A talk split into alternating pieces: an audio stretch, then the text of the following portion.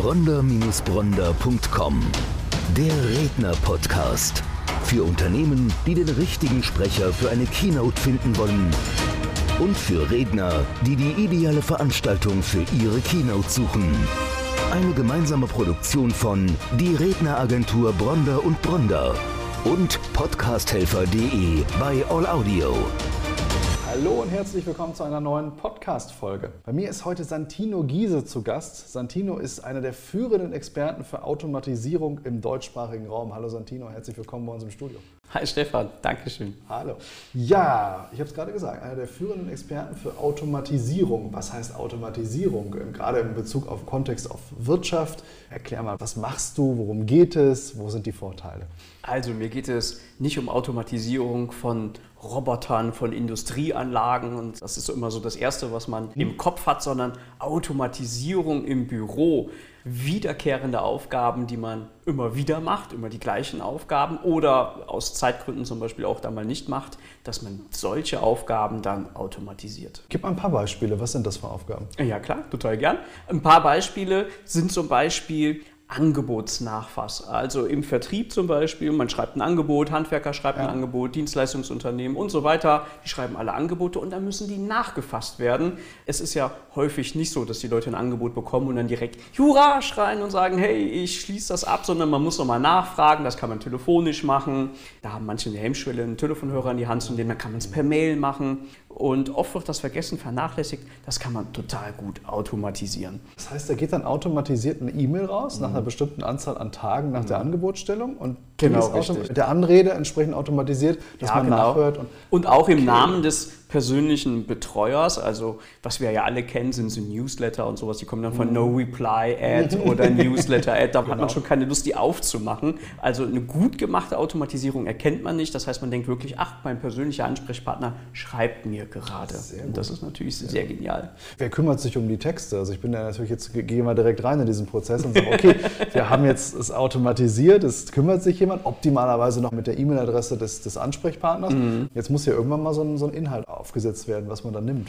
Das stimmt, aber spannenderweise ist das eigentlich kein Hexenwerk, weil wenn man selber per E-Mail mal nachfasst, dann schreibt man ja auch nicht äh, Romane. In den seltensten Fällen meistens ist das ein Schmusesatz irgendwie zum Eingang, dann kommt man kurz aufs Thema und ein Schmusesatz zum Ausgang und das ist keine große Herausforderung an der Stelle. Perfekt, perfekt. Hast du noch ein Beispiel für uns, was du so automatisieren kannst mhm. im Büroalltag? Ja, gerne mal ein Beispiel aus dem Service. Zum Beispiel, jemand hat gekauft und hat Dienstleistungen erworben und dann Servicewüste Deutschland, wir haben es immer wieder in den Ohren, ist ja manchmal wirklich so. Und die Situation ist die, dass häufig nach dem Kauf Kunden vergessen werden aber man weiß ja, was haben die für ein Produkt gekauft und dementsprechend kann man auch wunderbar im Nachgang dann nochmal drauf eingehen und sagen, hey, bist du zufrieden? Also das ist eine ganz einfache Form. Man kann auch was Produktspezifisches nehmen. Aus dem Alltag nehme ich immer gerne das Beispiel des Kaffeevollautomaten, der muss gereinigt werden, entkalkt werden.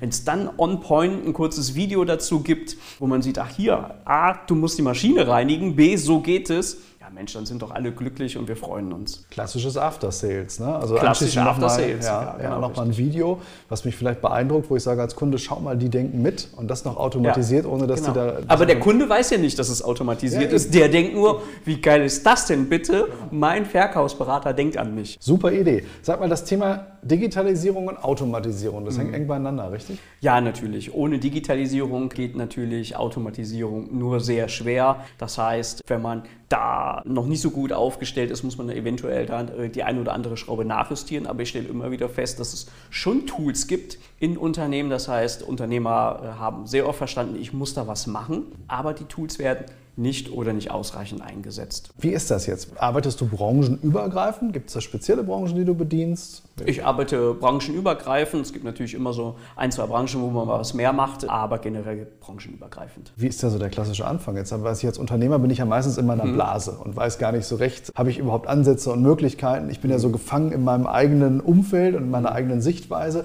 Wie fängt sowas an? Man wendet sich an dich und was passiert dann? Es gibt eigentlich immer einen Schmerzpunkt. Der Schmerzpunkt ist entweder, ich möchte Umsatz steigern, in Form von Bestandskundenumsatz steigern. After Sales, Bestandskundenumsatz geht da auch wunderbar. Neukunden generieren ist der zweite Punkt beim Umsatz. Dann haben wir, okay, ich möchte meinen Service hochfahren, ist Punkt 3. Und der vierte Punkt ist natürlich Kundenservice, haben wir eben drüber gesprochen.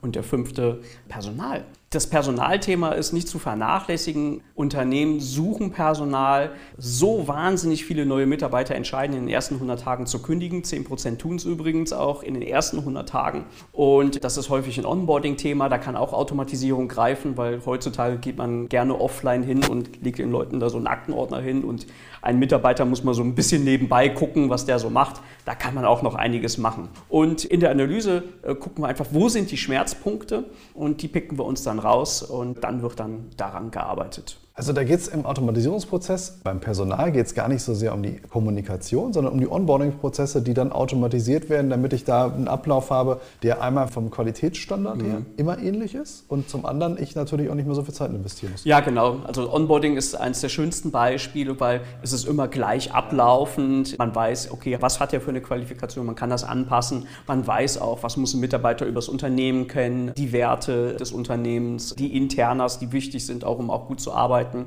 Dann im Büro zum Beispiel haben wir häufig Software-Tools, die eingesetzt werden, die können dann erläutert werden. Und das geht dann Stück für Stück eine E-Mail geht zum Beispiel vom Abteilungsleiter automatisiert an den neuen Mitarbeiter. Der bekommt seine Tagesaufgaben, kann sich da selber ein bisschen reinarbeiten. Hinterher kann man es nochmal per Selbstlernkontrolle dann nochmal checken. Passt das so? Man hat Ergebnisse, die man auch in ein Zwischengespräch mitnehmen kann. Das Zwischengespräch kann direkt mit geplant werden und so kann man das dann Stück für Stück aufbauen. Sehr spannend, sehr spannend. Ja.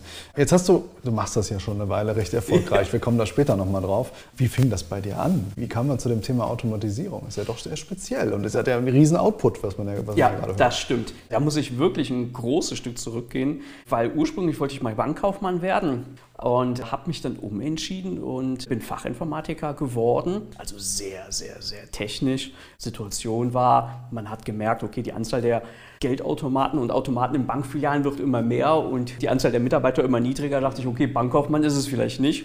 IT hat mich schon immer interessiert, also war ich bei Fachinformatiker und durfte dort selber programmieren, also wie man das so wirklich sich vorstellt, Codezeile für Codezeile. Und dann bin ich immer mehr ins Kaufmännische gegangen, habe Betriebswirt gemacht und das ist aber total crazy. Als Programmierer geht man hin und guckt, programmiert und versucht, Sequenzen wiederzuverwenden. Und im Büro schreiben die Leute ein und die gleiche E-Mail immer und immer wieder. Ja, also wenn es da mal einen Textbaustein gibt, ist das schon das höchste der Gefühle. Und das war für mich klar, das kann ja wohl nicht wahr sein. Das war so der Ansatz, wo ich gesagt habe, okay, jetzt müssen wir mal gucken, was kann man denn hier automatisiert erledigen. Und dann wurden, waren die Dinge anfangs klein und wurden dann immer größer und größer, was man denn da alles umsetzen kann. Mittlerweile gibt es da einen ganzen Katalog oder wie kann ich mir das vorstellen? ja, ja genau, Erfahrung. mittlerweile gibt es einen ganzen Katalog. Ja, das ist, ja, ja. ist in der Tat richtig. Also ich kann also wirklich als Unternehmer sagen, wir fangen mal an und dann hast du die Möglichkeit zu sagen, schauen Sie mal, wir haben aus vergangenen Projekten mhm. folgende mhm. Erfahrungen und dann, dann kann man schauen, was man möglicherweise noch automatisieren kann. Ja, genau so ist es, ja. Also da anhand der Schmerzpunkte muss man dann schauen, okay, wo tut es denn besonders weh? Müssen wir effizienter arbeiten? Haben wir Mitarbeiterengpass zum Beispiel? Da muss man dann schauen, okay, kann man die Prozesse dann schlanker machen? Erst schlanker, also ich sage immer erst standardisieren und dann automatisieren und das geht gut. Ja, jetzt ist ja schnell auch so, ein, so der sogenannte Return on Invest auch mhm. spürbar, weil in dem Moment, wo ich automatisiere, gewinne ich Zeit, kann ja. die Zeit wieder woanders investieren und wenn ich mir natürlich überlege, ich mache das mit vielen Mitarbeitern, also nicht nur mit einer Person, sondern mit vielen Mitarbeitern lege ich jetzt zeitliche Ressourcen frei, mhm. dann ist vollkommen klar, dass sich natürlich die Kosten für den Berater an der Stelle sehr schnell amortisieren. Die Kosten amortisieren sich äh, super schnell, meistens durch mehr Umsatz. Allein schon die Situation ist die, Personal hat immer Angst, also, oh, wenn wir automatisieren, mhm. braucht brauch man mich dann noch? Ja, also ich habe es noch nie in einem Projekt erlebt, dass dadurch Mitarbeiter entlassen wurden, aber es hat ja kein Mitarbeiter Bock, irgendwie stupide Aufgaben zu erledigen. Also die können Aufgaben erledigen, dann mit einer größeren Wertschöpfung dann letztendlich. Und wir haben ja Facharbeitermangel, Personalmangel und dementsprechend ist die Sorge da unberechtigt, sondern im Gegenteil, die Dummy-Aufgaben, die fallen mehr weg und die qualifizierten Aufgaben, und da sind logischerweise oft Aufgaben dabei, die halt dann noch mehr Spaß machen, die kommen dann dazu. Genau, genau. Dummy-Aufgaben machen sowieso in der Regel keinen Spaß. Ja. Du hast es gerade erwähnt. Ich meine, wenn ich mal so in unseren eigenen Alltag gucke, ja, es gibt viele E-Mails, die wir auch immer wieder schreiben. Ja, Hin und wieder macht man mal Copy-Paste oder so, nimmt mal was rein. Aber, aber, du hast völlig recht. Also das, das ist sehr spannend. Und, und gerade wenn man dann natürlich den, bei den Mitarbeitern Freiräume mhm. schafft für anspruchsvollere Aufgaben, vielleicht mal auch ein völlig anderes Themengebiet, dem man sich plötzlich widmen kann, weil man die Möglichkeiten hat. Man hat ja Zeit dann, ne? Ja, ja klar, klar. Also es ist gar nicht mal diese reine Kostengeschichte und Return on Invest. Es kann kann auch den einen oder anderen einfach den Ablauf des Alltages, des beruflichen Alltages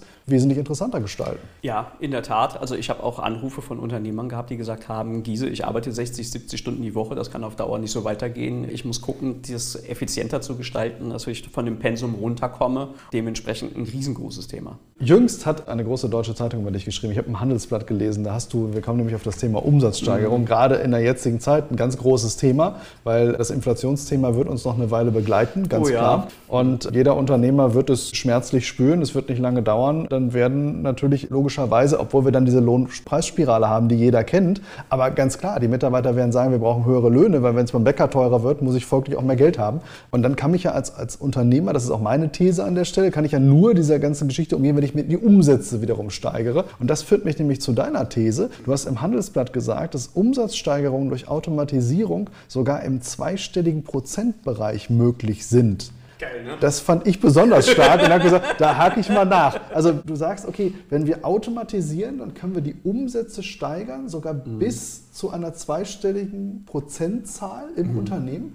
Erzähl mal, wie, wie funktioniert das? Ja, also da ist dann natürlich wichtig, dass wir, wenn wir so ein Projekt starten, dass es um Umsatz geht ne, und nicht um Personal, logischerweise.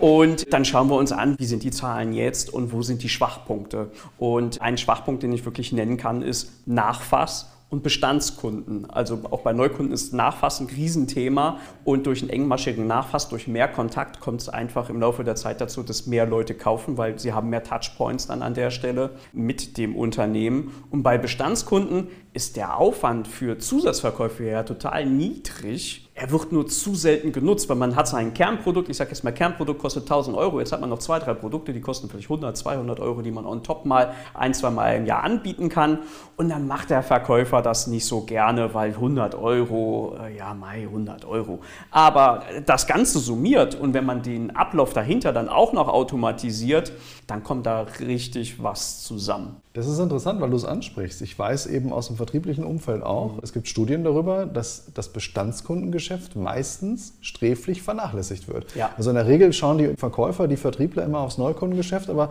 eigentlich habe ich es ja viel leichter, weil die Wahrscheinlichkeit eines Abschlusses, du hast gerade diese Touchpoints erwähnt, da gibt es, also früher hieß es immer, du brauchst mindestens sieben Touchpoints, bis der Kunde kauft. Genau. Mittlerweile sagt Google, zwischen 20 und 500, je nachdem, was du anbietest. Dazwischen liegt irgendwo die Wahrheit. Wenn ich mir überlege, die Bestandskunden kennen mich schon, die haben schon gekauft. Wenn ich dann vielleicht noch so, so ein gutes Automatisierungskonstrukt habe durch Automatisierung, ne? Beispiel Kaffeemaschine, das war eben gerade ganz klasse. Jetzt kriege ich noch ein Video, wie ich die entkalken muss und sauber machen muss, bin begeistert von denen. Ist der Weg zum Entkalkern nicht weit und der Weg zur professionellen Reinigung und so weiter. Genau, genau. Also ich würde ja dann sagen, den habe ich eh schon das Vertrauen geschenkt. Ich finde die klasse. Ist so. Dann würde ich das Zusatzprodukt wahrscheinlich, der Milchaufschäumer, dann auch da kaufen kaufen, Klar. um bei dem Beispiel zu bleiben. Aber sollen wir Tacheles reden? Bitte gerne. Wie schaut es denn aus in der Praxis? Die Companies haben einen Vertrieb. Selten ist der Vertrieb unterteilt in Bestandskunden und Neukunden, sondern es ist ein Mischmasch. So die meisten Vertriebler, in den meisten Companies ist es so, dass es Provisionsanteile gibt. Das heißt, sie bekommen x Prozent für Abschluss. So, was ist jetzt spannender? ein neues Produkt für 1000 Euro zu verkaufen oder ein Produkt für 100 Euro. So, und dementsprechend ist das Ganze dann relativ schnell durch. Der Vertriebler entscheidet, ich gehe auf Neukunden. Und in so einem Mitarbeitergespräch heißt es dann, naja, du könntest aber auch noch ein bisschen mehr Bestandsumsatz machen, aber naja, deine Neukundenzahl ist ja und weg. Potenzial bleibt liegen, gekauft wird beim Mitbewerber. Also wir halten fest, große Hebelwirkung für den deutschen Mittelstand, kann man sagen, dem du dich ja im größtenteils bewegst, im Bereich der Automatisierung. Wo würdest du denn sagen, wo steht denn die deutsche Wirtschaft aktuell im Bereich Automatisierung? Wo sind wir Deutschen denn in deiner Expertise? Wo würdest du es mal so, so grob, wie würdest du es grob einschätzen? Haben wir viel Jetzt muss ich ein bisschen traurig gucken und sagen in den Kinderschuhen gibt natürlich Bereiche, die ein bisschen weiter sind, die die Internetberührung haben, also E-Commerce-Companies oder Companies, die nah am Internet arbeiten. Da ist es ein bisschen ausgeprägter, aber ansonsten sieht es da traurig aus.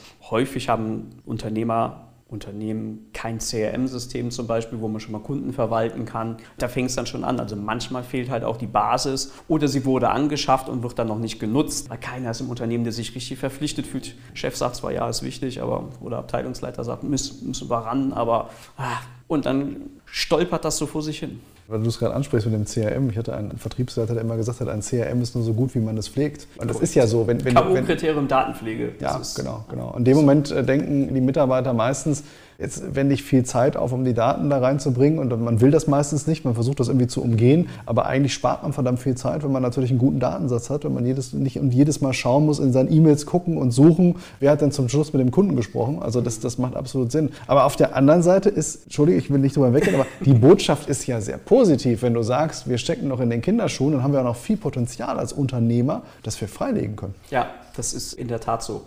Als Fachinformatiker kann ich sagen, dass solche IT-Projekte oft sehr technisch bezogen genutzt werden und aufgesetzt werden und der Mitarbeiter ist oft außen vor. Das heißt, Mitarbeiter verstehen oft nicht, was ist denn mein Nutzen? Wenn ich hier ein Geburtsdatum eintrage, kriegt der Kunde hinterher automatisch eine Geburtstags-E-Mail in meinem Namen. Das findet er nett, denkt an mich und kommt im richtigen Zeitpunkt nochmal auf mich zu, als Beispiel. Wenn ich hier ein Angebot reinsetze und das wird automatisch nachgefasst und da sind alle Details zum Angebot drin, dann kann das automatisch nachgefasst werden. Das wird oft weggelassen. Das heißt, sehr oft wird irgendetwas aufgesetzt, präsentiert, die Leute werden einmal geschult und sagt, toi, toi, toi. Und äh, das führt natürlich nicht zum gewünschten Ergebnis, weil die Mitarbeiter müssen abgeholt werden. Das ist super wichtig, dass du dieses und jenes machst und das hast du davon. Und dann funktioniert das Ganze auch. Ganz spannend. Also ich halte jetzt mal fest, wir haben in der deutschen Wirtschaft auch noch eine gewaltige Möglichkeit, im Automatisierungsumfeld nach vorne zu gehen.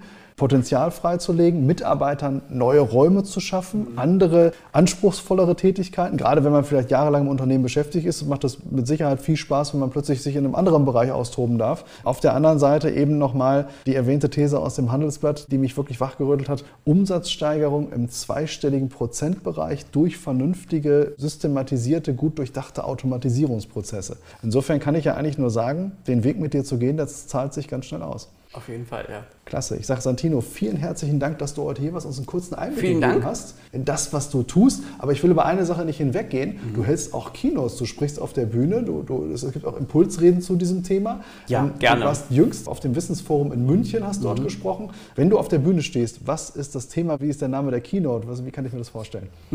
Äh, Game Changer Automatisierung weil, wie wir jetzt ja eh gelernt haben, Automatisierung macht den entscheidenden Unterschied und sichert äh, den nachhaltigen Erfolg im Unternehmen, wenn nicht sogar teilweise das Überleben und dementsprechend Game Changer Automatisierung. Und dann sprechen wir über unterschiedlichste Impulse, wie ich durch Automatisierung mehr Umsatz erwirtschaften kann, mein Service-Level steigern kann, effizienter arbeiten kann. Personal darf natürlich auch nicht fehlen als Thema. Sehr zu empfehlen, Game Changer Automatisierung. Sagt es natürlich, man hat an der Stelle ganz viele Möglichkeiten, die vielleicht jetzigen Herausforderungen zu drehen und für sich eben auch durch Automatisierungsprozesse besser umsetzen zu können, für sich zu nutzen und Potenziale freizulegen. Santino, herzlichen Dank, dass du hier warst. Dankeschön. Bronder-Bronder.com der Redner-Podcast. Für Unternehmen, die den richtigen Sprecher für eine Keynote finden wollen. Und für Redner, die die ideale Veranstaltung für ihre Keynote suchen. Eine gemeinsame Produktion von Die Redneragentur Bronder und Bronder und podcasthelfer.de bei All Audio.